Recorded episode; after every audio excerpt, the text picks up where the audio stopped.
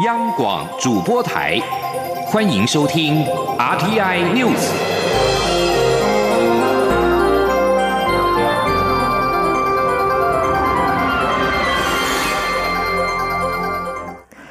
各位好，我是张睡华，欢迎收听这节央广主播台提供给您的 RTI News。捷克参议院议长维特奇今天上午率领八十九人访问团来台，外交部长吴钊燮代表政府到机场迎接访问团。维特奇透过翻译表示，团员们所带印有双方国旗的口罩是台湾所捐赠的，他们也特别带着来访，并表达感谢。蔡英文总统中午透过脸书贴文欢迎捷克参议院议长维特奇率团来台访问。蔡总统说。台湾和捷克有太多可以彼此分享的故事。他希望针对防疫经验、经贸投资、观光旅游、国际参与等议题，持续深化和捷克的合作，期待展开全方位深入交流。蔡总统指出，这次访团成员除了参议院领袖和资深参议员，还有布拉格市长赫瑞普、捷克科学院副院长、大学校长、布拉格爱乐乐团总监等学界和文化界人士，以及企业领袖和媒体代表，阵容相当庞大。期待接下来几天，双方能够展开全方位的深入交流。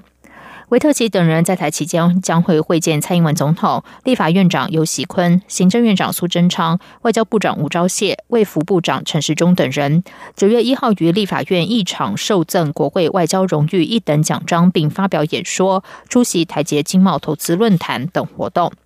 为了迎接维特奇，立法院已经在院区内设置以中文、捷克文撰写的“民主友谊墙”，讲述两国追求民主自由的过程，并布置介绍捷克风土民情的特展。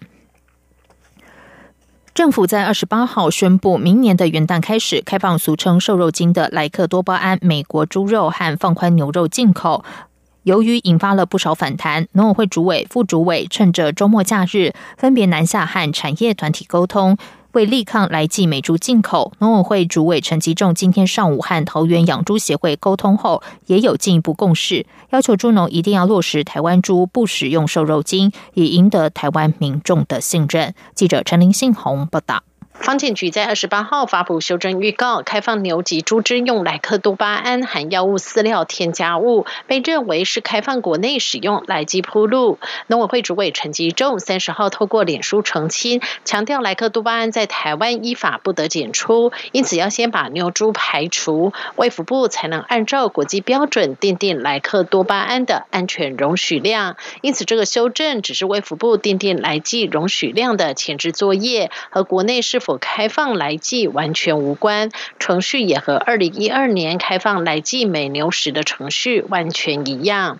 不过，由于开放来记美猪政策事前没有先跟猪农沟通，引发反弹。农会主委陈吉仲这几天也南下聆听产业团体的意见。三十号在和桃园市养猪协会理事长曾文湖沟通后，针对台湾猪绝不使用瘦肉精的部分，也有进一步的共识。曾文湖说。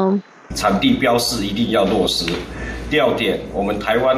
的猪农绝对不使用含有莱克多巴胺的药品来养猪。啊，第三点，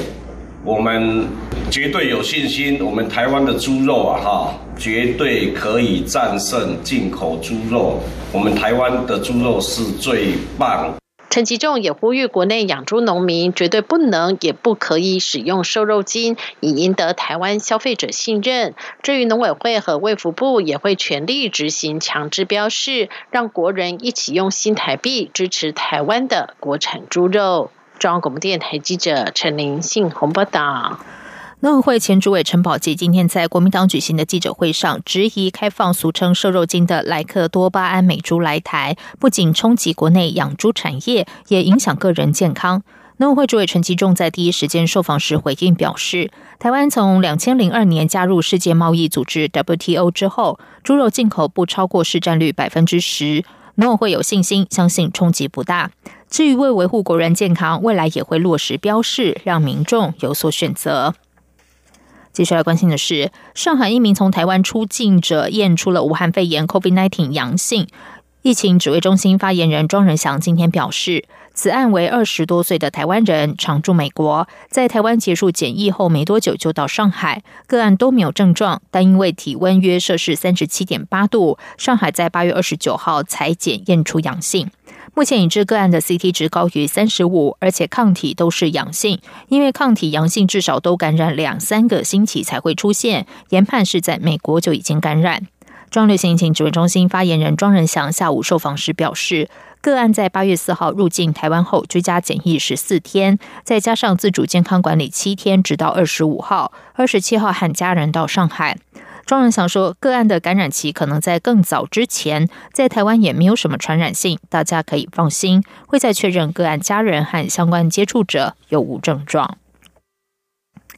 明天是中小学的开学日。根据中央气象局最新预估，中度台风梅沙虽然不会侵袭台湾，而且发布海上台风警报的几率非常低，但受到外围环流影响，北台湾明后两天都要留意局部大雨。至于有机会发展成今年的第十号台风海神，由于生成区域会在日本南方的海面，对台湾的天气影响比梅沙还要小。请听陈林信宏的报道。三十一号就是开学日，不过台风却在台湾外围搅局，让不少家长关心开学日接送孩子上学是否受到天气影响。根据中央气象局三十号下午的最新预测，今年第九号台风美沙目前为中度台风，将持续往北移动，预计在三十一号下半天至九月一号的上半天，会来到台湾东北部外海琉球群岛的地区，接着持续往北北东朝日本和韩国的方向前进。近强度会在增强，所幸美沙台风不会侵袭台湾，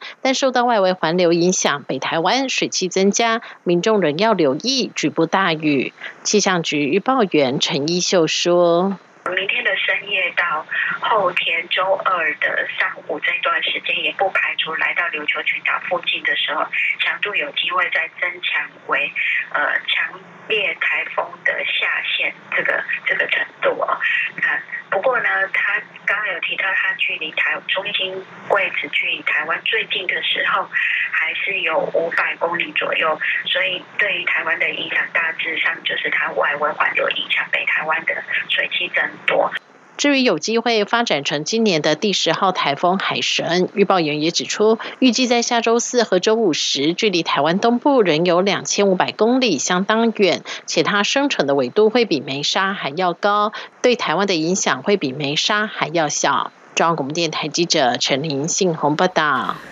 在外电消息方面，日本执政党自民党正在研究总裁选举方式和期望，党内各派系也展开内外协调、角力和竞合。目前未归属任何派系的内阁官房长官菅义伟也被传出，一旦出马，将会成为有机会胜选的候选人。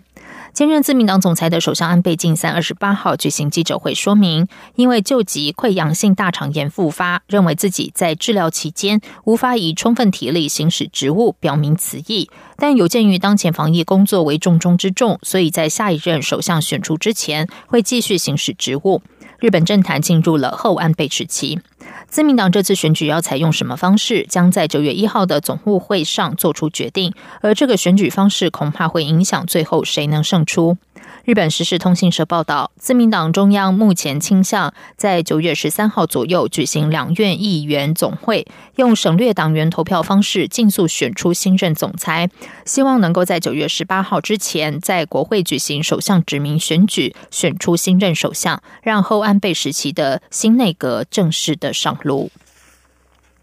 英国金融时报报道，中国电信设备制造商华为现在正聚焦发展云端业务，以确保公司的生存。华为虽然遭到美国制裁，云端业务仍有管道可以使用美国晶片。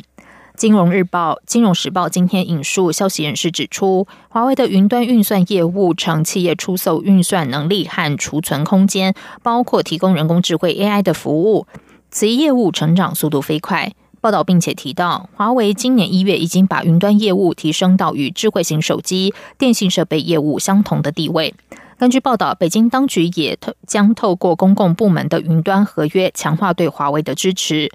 美国总统川普政府已经以国安为由，对输出技术给中国企业特别设限，华为尤其受到瞩目。以上央广主播台，谢谢收听。这里是中央广播电台台湾之